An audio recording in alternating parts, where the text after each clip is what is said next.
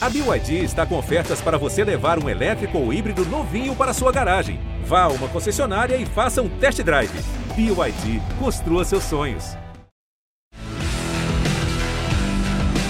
Na ponta dos dedos! Hora de velocidade no GE.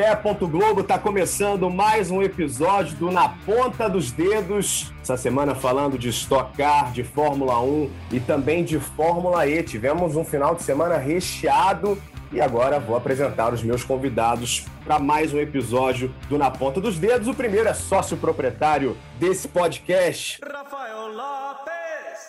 Tudo bem, Rafa? Fala, Bruno, sempre voando baixo. Final de semana bastante movimentado no automobilismo. A gente teve quatro corridas da Stock Car lá no Velocitar, depois rodada dupla da Fórmula E e, claro, o Grande Prêmio da França de Fórmula 1.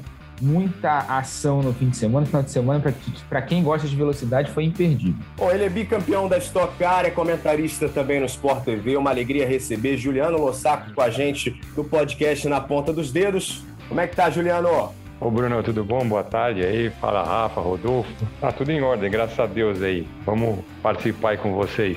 Show de bola, é bom ter você aqui. Nosso convidado especial nessa semana é o Rodolfo Mateis, chefe de equipe na Stock Car também. Participa do Rally dos Sertões, já há muitos anos se dedicando à maior categoria do automobilismo brasileiro e tem o DNA da velocidade, né? Bom ter você aqui, Rodolfo.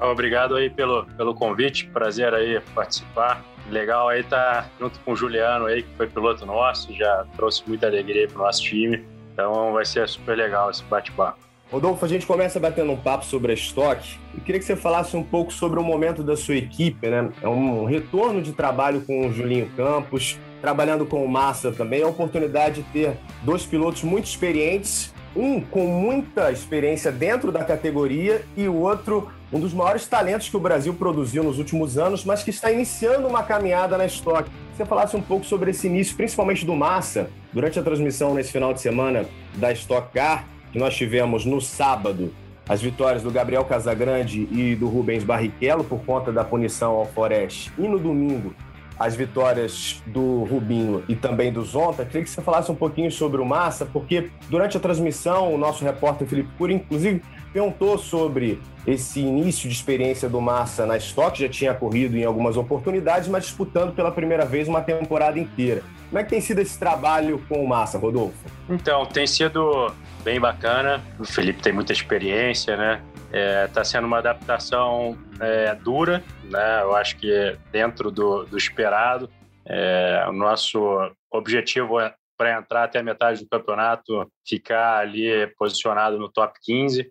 A gente tem que ser pé no chão, porque a categoria é muito, muito dura. É uma categoria que não, não aceita erros, é, tanto a nível de acerto do carro quanto de pilotagem, né? Então é tudo muito no detalhe para a gente conseguir é, se posicionar bem. A gente sabe ali que quando está tomando meio centésimo, é, pode ser o que pode deixar a gente fora de um Q2, né? Nesse Nessa última classificação que a gente teve, a gente ficou cinco centésimos do Q2. O Felipe tomou um décimo do Júlio. Eu enxergo assim que, o, que a velocidade do, do Felipe está muito boa. Alguns trechos na pista é, surpreendem, mas é, é quilometragem, né? O, o, o, Rubinho, no primeiro ano dele, sofreu um bocado, é, principalmente a questão do posicionamento na pista. Esse final de semana, o Massa virou refém, comprometendo o final de semana é, em ambas corridas dois que ele estava é, priorizando, né? Então, assim, eu acho que o desafio vai ser ter essa paciência no início ali para conseguir se posicionar bem no pelotão para conseguir ter um bom rendimento, né? A gente teve dois acidentes esse final de semana que acabou tirando chances aí da, da estratégia dar certo, mas é um trabalho de, de paciência. A gente está construindo esse, esse castelo. Nosso objetivo é que a gente consiga é, brevemente posicionar o Felipe o mais para frente possível. O Rafa, a gente lembrava aqui desse papo que o Felipe Cury teve com o Felipe Massa, destacando justamente as dificuldades de um início de trajetória, participando de uma temporada completa da Stock, e a lembrança foi justamente essa. Também lembrou aqui o Rodolfo.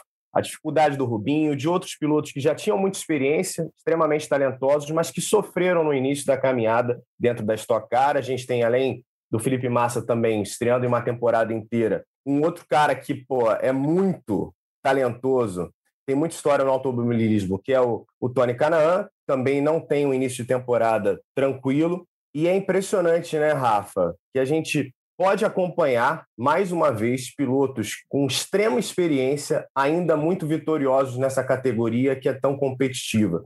Daqui a pouquinho quero, inclusive, abordar esse assunto com o Rodolfo. Como que a gente tem, num automobilismo tão competitivo é, na disputa da Stock Car, que é um esporte também muito físico, como que pilotos acima dos 40 anos continuam sendo muito vitoriosos? A gente acabou de citar aqui as vitórias do Rubinho e do Zonta, por exemplo, nesse final de semana, Rafa. Pois é, né? A gente lembra sempre do, do exemplo do Rubens Barrichello, que eu acho que é o exemplo mais parecido que a gente vai ter com o Felipe Massa, né? O Rubinho chegou na Stock Car e eu lembro das primeiras entrevistas dele, nas primeiras corridas, e ele falando que, pô, todo mundo me bate ali na largada, eu sou atingido por todos os lados. Então é, é a questão do que o Rodolfo falou do posicionamento na pista. Ele tem que se acostumar ainda com o carro fechado, é bem diferente do carro de Fórmula. Ele estava fez vários anos na Fórmula 1, né? mais de 10 anos na Fórmula 1, disputou duas temporadas da Fórmula E, é, fez algumas corridinhas ali de Porsche, uma, uma outra de Stock Car, então é realmente difícil esse, esse trabalho de, de se acostumar com carro de turismo, ainda mais numa categoria com 34 carros como a Stock Car, né, que as largadas são sempre muito complicadas, você tem muito toque, principalmente da metade para o fim do pelotão ali, todo mundo tentando se posicionar para ganhar posições ali no início da prova. Então o Felipe está sofrendo, mas é, é, é, como disse o Rodolfo, é tempo, né? Ele vai se adaptar. Não duvido que ele vá estar é, tá entre os principais pilotos, não nessa temporada, claro, porque é questão de adaptação, mas a partir de 2022, certamente ele vai estar disputando do meio para frente do pelotão. É um trabalho de, de formiguinha, né? Você tem que ir construindo esse trabalho, se adaptar à categoria e se adaptar ao carro também, né? que é bem diferente do que ele estava acostumado.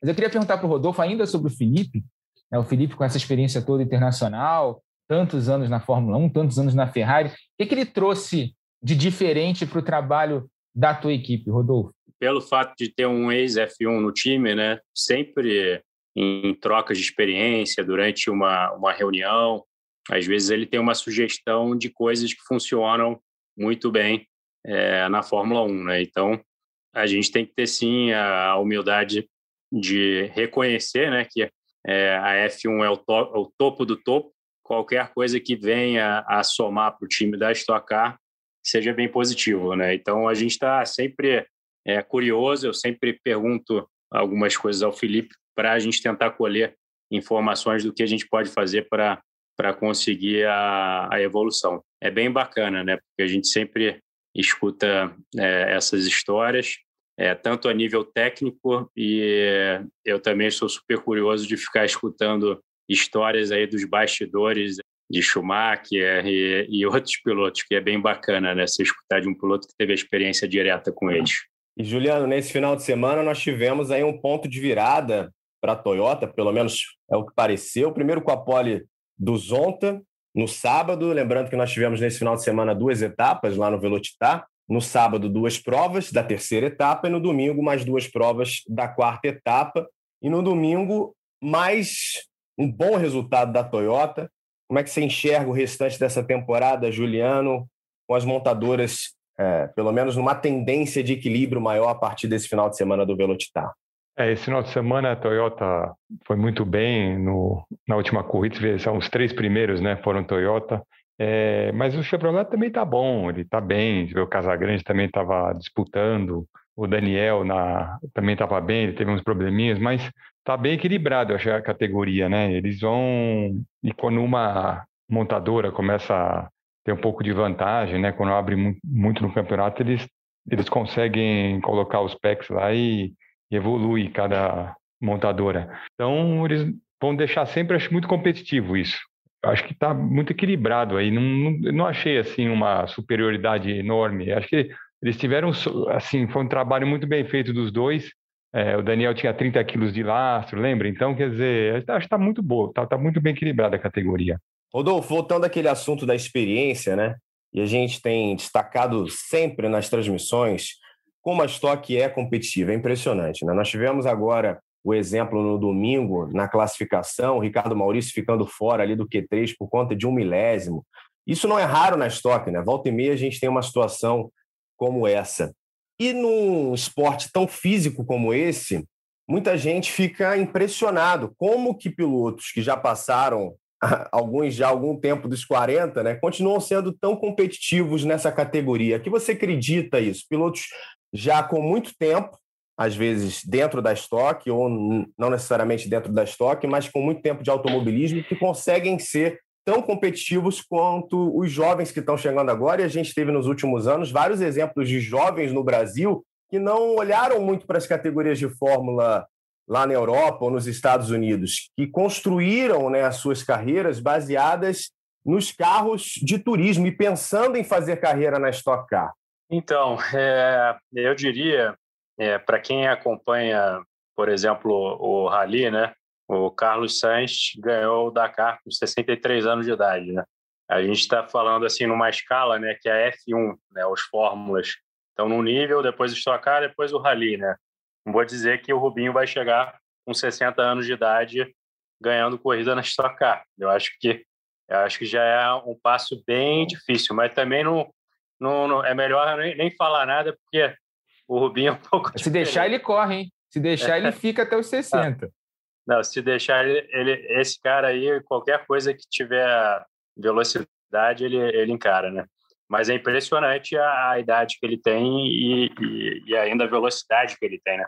Uma coisa é o piloto ter só a, a experiência que principalmente soma nos momentos ali de competição, de corrida, de estratégia, mas a nível de velocidade de, de classificatório, né, ele provou novamente aí que ele, ele ainda tem ainda um combustível aí para poder gastar. Falando do Stock Car, é um carro que, comparado com Fórmula, ele, ele tem é, todas as forças G, tanto longitudinal quanto lateral, muito inferiores, né? Não vou dizer que não é difícil fisicamente de guiar, mas é um carro que demanda menos do que um Fórmula. Então, por isso que os pilotos de Fórmula, quando chegam aí próximo aí a, a 30 alto, já está dando validade. Porque ali é todos os, os sensores né, do cérebro do piloto têm que estar muito ativos, né?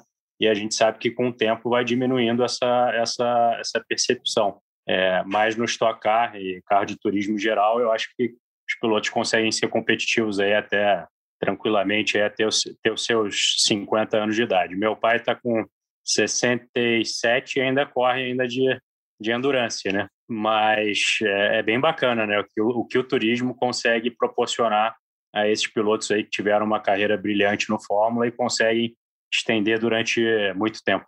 E nós agradecemos, né, Rafa? Pilotos que fizeram muito sucesso em outras categorias que continuam muito competitivos na Stock Car, não estão ali né, por causa do nome exatamente, mas porque são competitivos, porque conseguem ganhar corridas, porque brigam por campeonatos. Eu estava olhando aqui, o Rodolfo falou sobre a questão do equilíbrio, né? Fui ver o Q1 da corrida de domingo. Foram 24 pilotos no mesmo segundo, sendo que até o Tony Canan, o 28 que foi atrapalhado naquela volta rápida dele pelo Tuca Antoniazzi, inclusive o Tuca foi punido depois, fora 1 segundo ponto 9. Até o 27, 1 segundo ponto 1, para você ver o equilíbrio da Stock Car. Teve o, o, o Ricardinho sendo eliminado por um milésimo para o Q, pro Q3, né, na, no avanço ao Q3. Então, é uma categoria que, se você errar um detalhezinho na volta, você pode perder 10 ou 15 posições no, no grid de largada, não passar para uma outra fase do treino, ter que gastar mais uma volta de pneu e aí perder ali uma chance de marcar uma pole position, porque você deu umas voltas de pneu no, no início do treino. Então, é, é, é, é muito no detalhe, e se você não acertar tudo, já era. Sobre a experiência, é isso aí. Né? A gente tem. E a Stock, e a Stock tem um histórico né, de pilotos mais velhos ali competindo. A gente teve Ingo Hoffman, Paulo Gomes, Paulão Gomes correndo até é, já mais uma idade mais avançada. Então, é uma categoria que você tem uma longevidade um pouco maior mesmo e você consegue ter um pouco mais é, de desempenho. É, não é, talvez não seja tão físico quanto um Fórmula, né? O Fórmula é realmente mais exigente. Na Fórmula 1, por exemplo, as corridas são de uma hora e meia, quase duas horas, então realmente é velocidades altíssimas, força G muito alta, então você precisa de um preparo físico muito, muito, muito apurado, e aí a idade realmente atrapalha mais um pouco. Ah, mas eu queria saber do Rodolfo, como é que você está vendo essa questão? A gente falou sobre a questão de Chevrolet e Toyota. Né? Você trabalha na, com, a, com a equipe do Andréas também, né? que é co-irmã, eles, a, a, equipe do Andréas usa Toyota, vocês usam Chevrolet. Como é que vocês estão vendo essa diferença e a equalização dos carros? Está funcionando esse, esse esquema de PECs que estreou na temporada passada? Então, o ano passado a gente terminou a temporada bastante equilibrado né, e com todos os packs ativos, né? para ambas as marcas, né? E, e, Interlagos foi foi espetacular o grid ali de, de largada o classificatório, né? Era Chevrolet, Toyota, Toyota, Chevrolet e foi muito bem bem equilibrado, né? E esse ano a gente começou, né? Eu acho que o Chevrolet começou mais forte, sem nenhum sem nenhum pack, né? E é, conforme a diferença da pontuação foi aumentando entre as marcas, os packs foram sendo liberados para o Toyota e eu acho que o Toyota agora conseguiu chegar aí a um compromisso de que está tão bom quanto, ou talvez até um pouco, um pouco superior do que o, o Chevrolet. A gente vai conseguir descobrir mesmo é, em Cascavel, né? Porque Velocitar é uma pista que tem pouquíssimas curvas de alta. Então, a, maioria desses packs que, que, que o Toyota teve é, vai ser refletido com uma grandeza maior em Cascavel, que é uma pista muito rápida, tem curvas de alta. Então, de certa forma, foi até um pouco camuflado, mas eu diria que está bastante páreo. Né? A gente tem que levar em consideração aí que Daniel Serra e o Gabriel, que são pilotos aí que estão estão no topo da tabela, estavam carregando bastante lastro né? de, de, de peso. Né? Então, em Cascavel que a gente vai conseguir descobrir realmente o, o tamanho da dose aí que já foi adotada para pro, os Toyotas. Mas, em geral, assim, eu tô, tô bem satisfeito e feliz com, com o compromisso que a categoria conseguiu encontrar a nível de equalização de, de performance dos carros. A Stock utiliza no seu regulamento o chamado lastro de sucesso, né? Os seis primeiros colocados do campeonato levam um peso a mais, primeiro com 30 e o sexto colocado com 5 quilos a mais. Ô, Juliano, o Rodolfo começou aqui nosso podcast agradecendo por algumas vitórias. Lembra um pouco desse período aí com ele? É, isso aí, Rodolfo. Eu entrei na categoria em 2003 e o Rodolfo trabalhava com o pai dele lá na equipe que andava o Guto e o Jorge Neto. E, então a gente tem um contato desde aquela época, né? E uma equipe que depois eu entrei em 2005, fiquei 2005 e 2006 com eles. É, tivemos momentos muito, muito felizes, muito legais, né, Rodolfo? E foi muito, muito boa aquela época lá, né? Ganhamos um campeonato super importante ali em cima do Kaká, difícil, né? A gente estava 57 pontos atrás e uma baita equipe. Puta, a equipe, o pai dele lá, aprendi muito com ele. Depois, em 2012, eu fiz algumas corridas na equipe do Rodolfo, substituindo o Alceu Feldman, fiz umas cinco corridas, também foi muito legal, né, Rodolfo? Ah, com certeza. Além de, além de um baita piloto, é uma baita pessoa. E legal, Rodolfo, foi, foi momentos como é que, é, que a gente vai lembrar para sempre, né? Ah, com certeza, né? Isso aí já já está na história aí marcado da, da Stock Car, né? Então, teu nome está lá, teus campeonatos, já, já fez muita história e você está na truck agora? É, agora esse ano eu tô andando de caminhão lá. Estou na, na equipe Mercedes, é uma equipe, uma baita equipe legal. Teve a primeira corrida em Goiânia, fizemos um segundo e um terceiro, então em segundo no campeonato. Agora esse final de semana tem aqui em São Paulo. Pô, que legal. É isso que eu ia falar, tá andando não, tá andando muito bem. Estreou lá na categoria com caminhão novo, né? Depois de uns anos fora da, da Truck, estreou com caminhão Mercedes, já andou bem, pô. Já ficou, pegou segundo e terceiro, tá em segundo no campeonato, vai disputar o título desse ano, Juliano. tá curtindo, Juliano? Ah, Rodolfo, é, é muito diferente, né? É, é corrida, né? É, mas é. é um outro mundo. É, o freio, Rodolfo, é uma coisa que é, é, é ar. Então a gente está acostumado a vida inteira a chegar numa freada e vir lá na frear dentro e colocar muita pressão no freio. E esse não, esse você, tem, você só encosta no pedal do freio, encostou, você pôs um pouquinho mais de força, ele trava. Então é uma dificuldade que eu estou tendo nas freadas. Eu, tô, eu dei umas bloqueadas lá em Goiânia no radar, sabe? Estraguei pneu. Mas de resto é isso aí. É um, ali é o raiz mesmo, né? Câmbiozão H, volantezão. é diferente, mas é, é legal. Tem telemetria, tem tudo. É muito diferente, mas é corrida. Bacana, bacana. Nosso colega lá nas transmissões de tocar e vai correr esse fim de semana. Aproveitava e perguntar a expectativa dele para truck nesse fim de semana, Interlagos, uma pista que você conhece tão bem. O que você está esperando aí para o fim de semana? É, que é legal correr aqui na nossa casa, né, em São Paulo. É um autódromo que andei bastante, mas acho que todo mundo conhece muito Interlagos. A expectativa é boa, né? Torcer para dar tudo certo, fazer uma tomada de tempo boa, largar lá na frente, sair dos enroscos, né? E tentar somar o maior número de pontos no final de semana para a gente conseguir continuar no, manter né, esses três primeiros do campeonato aí, vamos ver. É, eu, e Bruno e eu, a gente vai estar nessa brincadeira aí, transmitindo você domingo, a partir de 15 para uma da tarde, Sport TV 2, corrida da Copa Truck Interlagos. Então, a gente vai te cornetar lá no, na transmissão, pode ter certeza. ah, legal. Já desejando sucesso para você, Juliano. É muito bom contar com o Juliano nas transmissões da Stock, trazendo toda a experiência dele como piloto e um ótimo comentarista também, sempre reforçando as nossas transmissões nos canais de Sport TV. Uma virada de chave agora, meus amigos, vamos falar de Fórmula 1. Tivemos nesse final de semana o Grande Prêmio da França, que lá em 2019, quando recebeu pela última vez a Fórmula 1, não tivemos em 2020 provas lá. Teve uma corrida muito chata, de fato, mas nesse final de semana não foi, não. E tivemos, pela terceira vez consecutiva, uma vitória da Red Bull. Desde 1991, a Honda não conseguia três vitórias seguidas na maior categoria do planeta. Veja só quanto tempo faz. Está falando do último título do Senna, 1991. Verstappen com a vitória e com a volta mais rápida chegou a 131 pontos e o Hamilton agora tem 119. Pérez está na terceira posição com 84 e o Lando Norris, hein, na frente do Bottas. Norris mais uma vez fazendo uma grande prova, tem 76 pontos e o Bottas 59. Verstappen vencendo mais uma e a Red Bull, Rafa, ampliando diferença na disputa dos pilotos e também na disputa por equipes. Você falou de números da Honda, né? É, desde 91 não ganhava três seguidas.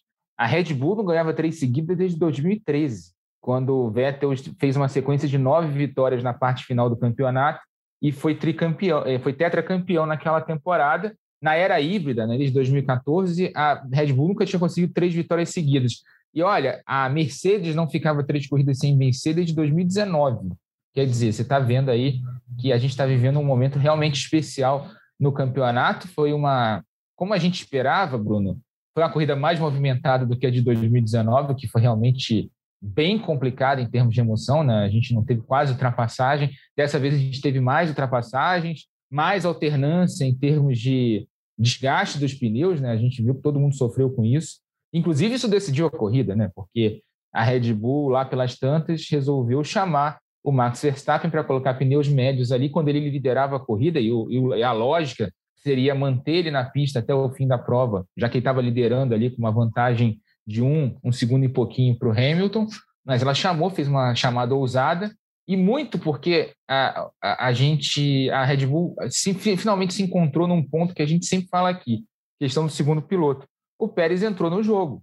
O Pérez, depois da vitória lá no Azerbaijão, está entregando resultado para a equipe. Aí foi o grande problema da Red Bull nos últimos anos. Ela tinha sempre um piloto, é, um muito forte, que era o Max Verstappen, mas o segundo piloto não se encontrava. A gente, a gente teve o Gasly lá, que é um super piloto, está mostrando agora o desempenho dele na AlphaTauri, e não se achou. Depois o Albon, é, a gente já teve antes outros pilotos lá e nada, nada funcionava. O Daniel Kvyat, por exemplo, nada funcionava. E com o Pérez, um piloto mais experiente, que veio de vitória é, na penúltima corrida dele na Racing Point e agora venceu no Grande Prêmio do Azerbaijão, ele se encontrou e está entregando resultado. Inclusive, a presença do Pérez ali na quarta posição, próximo do Bottas em terceiro, impediu que a Mercedes pudesse responder à estratégia da Red Bull, porque tendo o Pérez ali atrás, você vai ter mais uma perda de tempo para tentar superar mais um piloto e disputar a vitória. Então, a estratégia funcionou. Foi o troco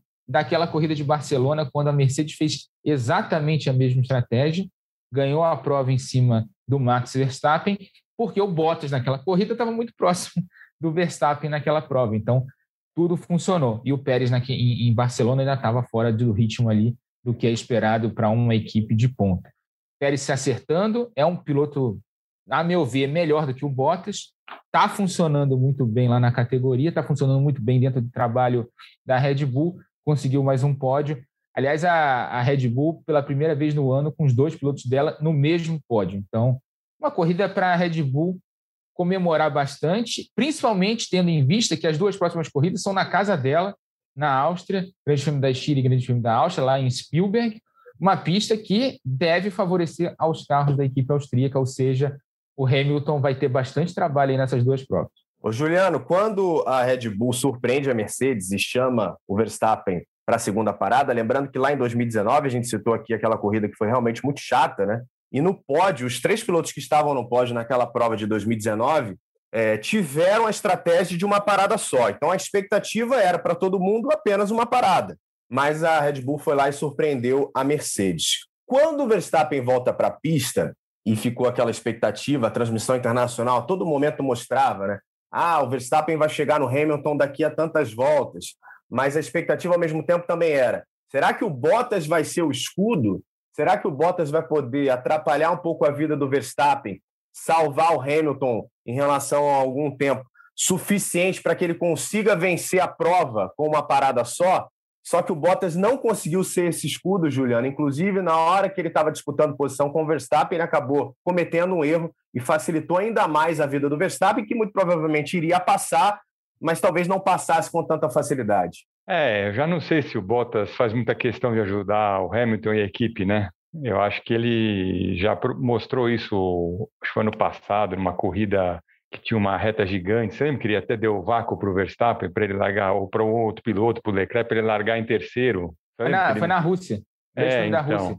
E aí você lembra que já causou um tumulto na equipe, né? Ninguém entendeu direito. Ele não fez questão nenhuma, né? Eu acho que se ele segurasse um pouco ali o Verstappen, não dá para saber, mas era muito provável que o Hamilton ganhasse corrida.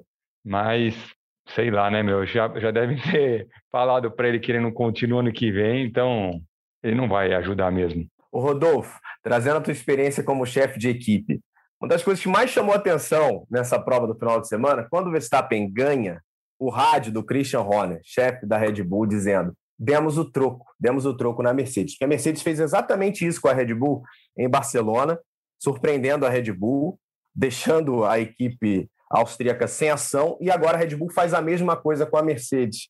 Fala um pouco desse sentimento como chefe de equipe, né, de poder, de alguma maneira, é, numa estratégia de pista, resolver um problema que talvez com o piloto lá dentro você não conseguisse resolver. O Verstappen, provavelmente, se não fosse para essa estratégia, não venceria a prova. Ah, eu diria que essa, essa, esse desabafo aí foi tipo, lavamos a alma, né? tá aí o troco. Então, realmente você vê quanto que o trabalho em equipe, né? Porque que, o que acontece muito no automobilismo, né? O público em geral idolatra muito o, o piloto, né? Que é o protagonista, né? Mas em qualquer equipe, né? né você vê a Fórmula 1 aí, deve ter mais de 80 integrantes na, na, no time, na pista, né? Mais, sei lá, 300 na, na, na estrutura, na sede deles. Então, é, realmente é um trabalho feito em equipe e eu acho que esse desabafo aí foi para, tipo, falar aí, ó, tamo junto nessa aí, agora quem fez a diferença foi a equipe, né?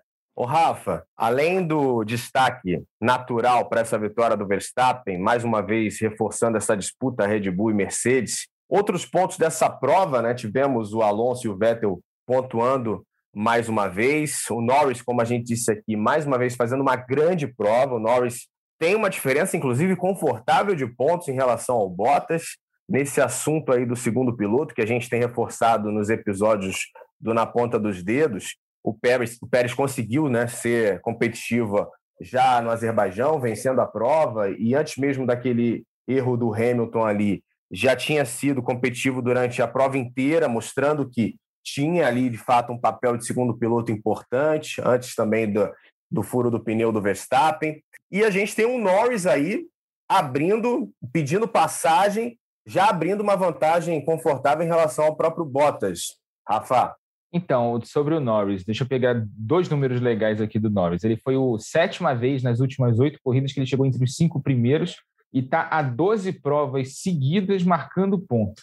Quer dizer, o Norris está é, tá fazendo uma temporada espetacular, já fez um fim de ano muito bom em 2020 pela, pela, pela McLaren. A McLaren evoluiu o carro, é hoje a terceira força. A gente viu a Ferrari andando bem nos circuitos de rua, tanto em Mônaco quanto em Baku, mas a McLaren, no geral, é a terceira força, é o terceiro melhor carro do ano, perde só para Mercedes e para Red Bull. É outro patamar, né? A briga entre Mercedes e Red Bull. Mas o Norris é, é, é o grande talento aí que a gente está vendo no grid hoje em dia, é um cara muito promissor. E se tiver um carro é bom na mão, pode sim disputar o título. É um cara bastante arrojado e que vem provando que sabe correr para pontuar. Né? Essa corrida da, da França, por exemplo, foi uma corrida que ele trabalhou para chegar ali na quinta posição, da, o melhor do resto. Né? A, primeiro colocado atrás dos carros da Mercedes e da Red Bull, funcionou muito bem, ele chegou com uma vantagem até, de certa forma, folgada para o companheiro de equipe dele, o Daniel Ricardo, que vem melhorando também, né? se adaptando ao carro da McLaren e conseguiu uma sexta posição nessa, nesse fim de semana. Alonso e Vettel, como você disse, pontuando, né? e a galera já estava descartando os abre aspas velhinhos da Fórmula 1. O Alonso voltando nessa temporada, é um piloto muito talentoso, dos mais talentosos que a gente teve nos últimos anos na Fórmula 1, desde ali da década de 2000, né, da primeira década dos anos 2000. O Alonso foi durante anos considerado o melhor piloto da Fórmula 1.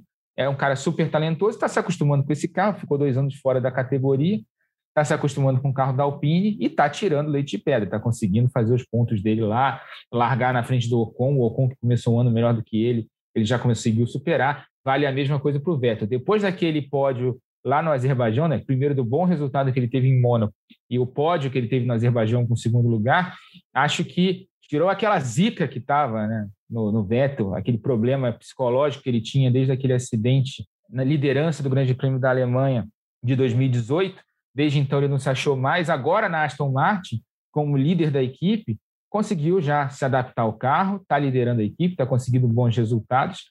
É, não dá para descartar um tetracampeão tão facilmente assim. Né? O Vettel é um piloto que ainda tem muita lenha para queimar na Fórmula 1 e está conseguindo mostrar isso nessas últimas provas da categoria, já mais adaptado ao carro, está entre os dez primeiros do campeonato. É, não dá para descartar esse tipo de piloto assim tão facilmente. Ô, Juliano, até o ano passado, quando a gente tinha a Mercedes com uma certa folga sempre na liderança, né? A Red Bull voltou a ter liderança no campeonato esse ano. Isso não acontecia desde os títulos do Vettel.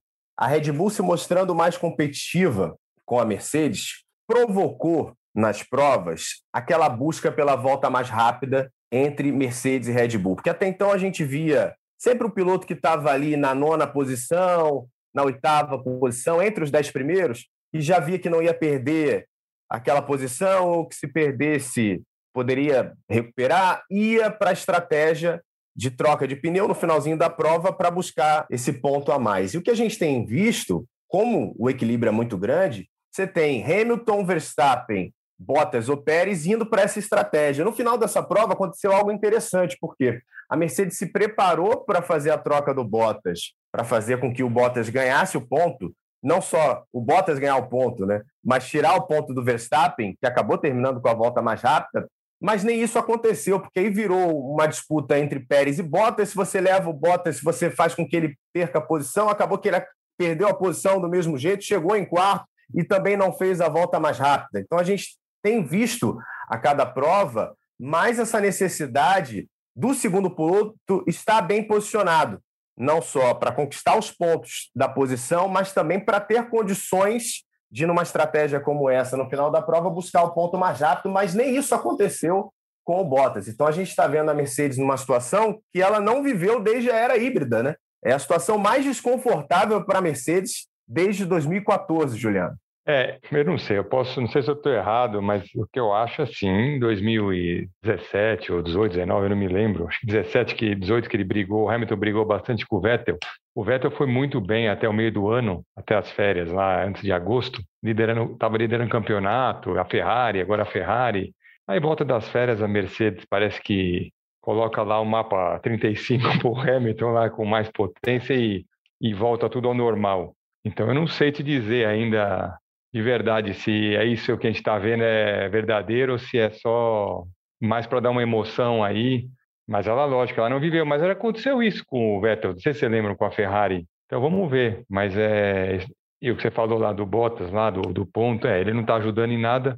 E um ponto hoje, é, Bruno, no final do campeonato, pô, o cara pode ganhar o campeonato aí por causa de um ponto, né? Por causa dessa volta rápida aí, que o Bottas, que você está falando, né, que não colocou pneu, e o Verstappen fez e ganhou o campeonato do Hamilton por um ponto, né?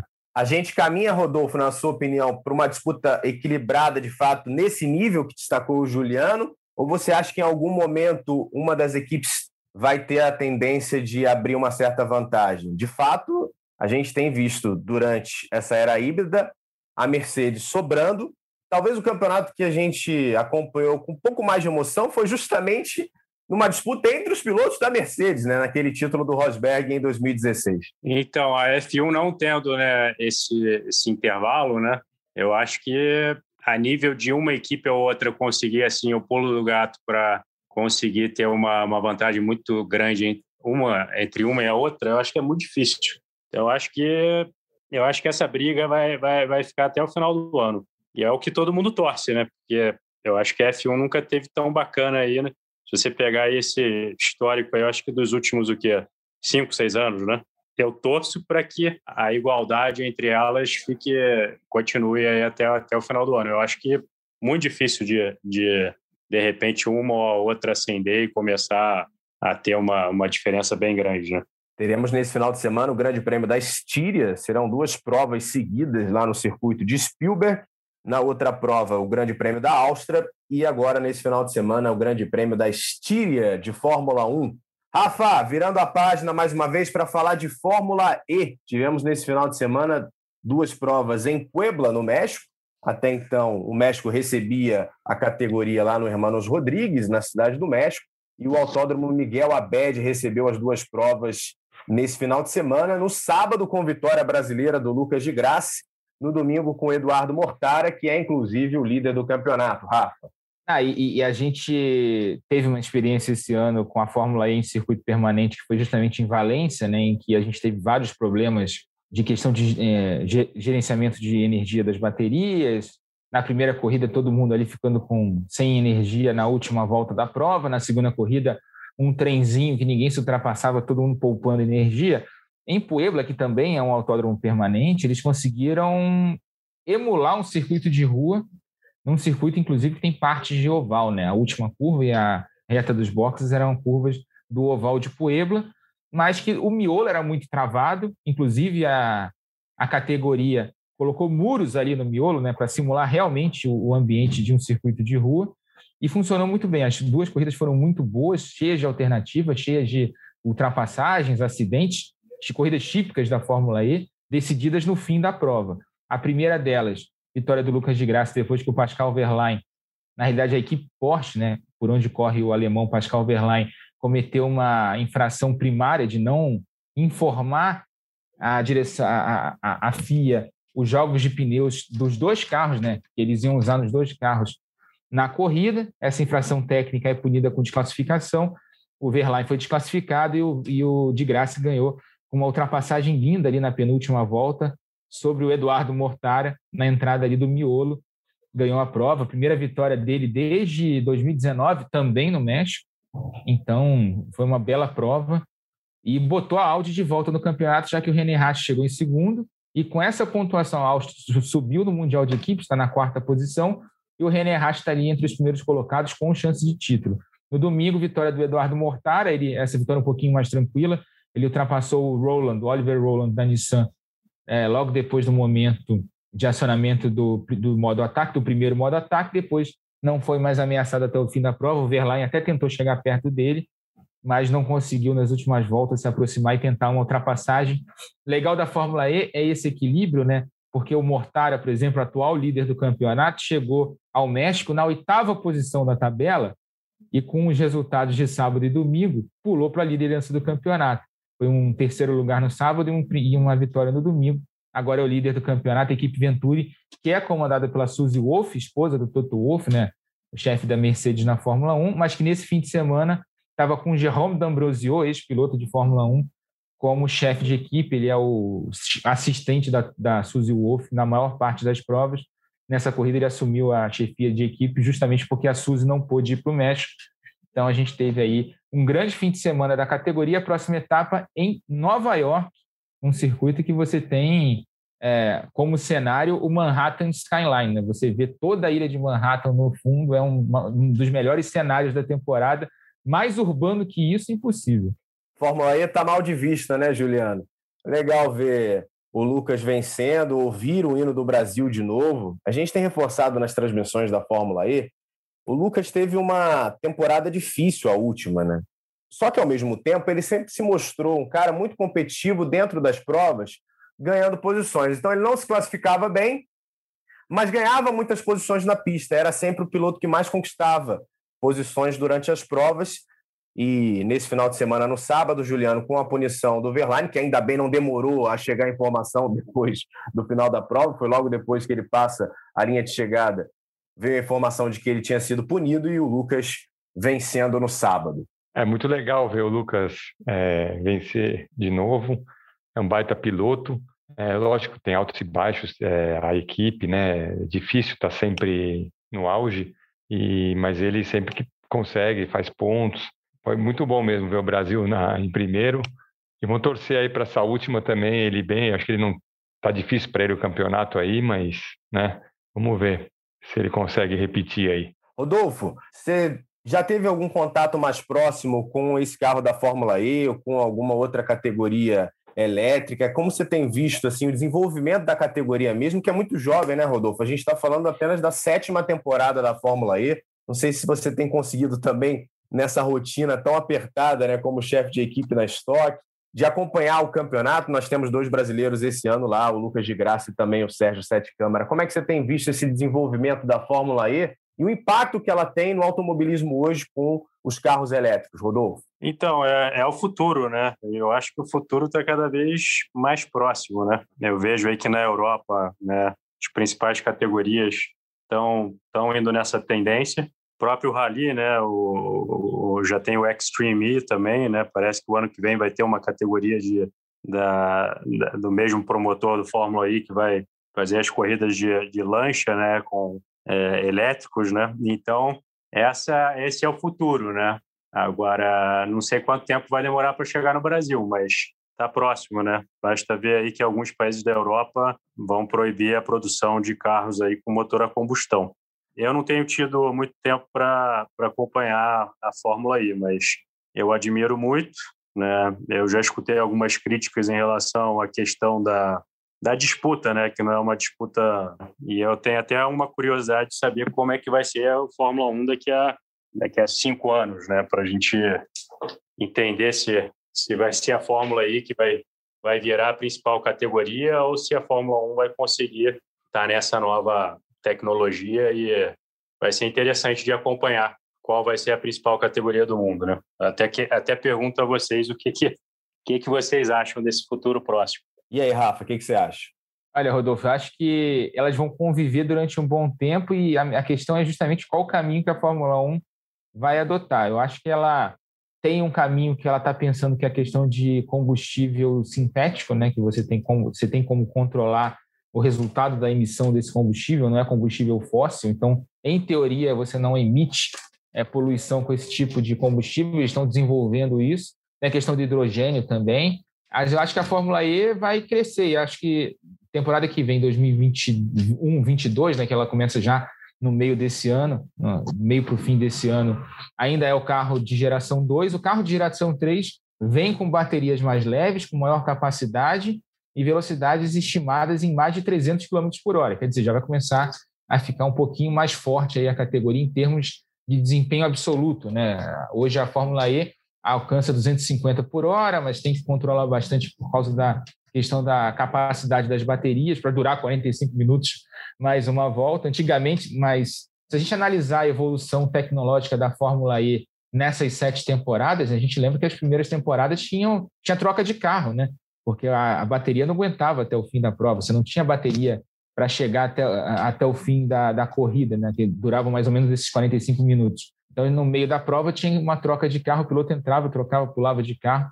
Isso já evoluiu bastante. 50 anos de evolução em 7. Então, você vê que a categoria evolui muito rápido, muito porque as montadoras estão buscando essa questão de desenvolver motores elétricos pensando nos carros de rua delas mesmo, e você está vendo cada, cada vez mais marcas com carros totalmente elétricos, inclusive a Porsche acabou de lançar o Taycan, né, que é totalmente elétrico.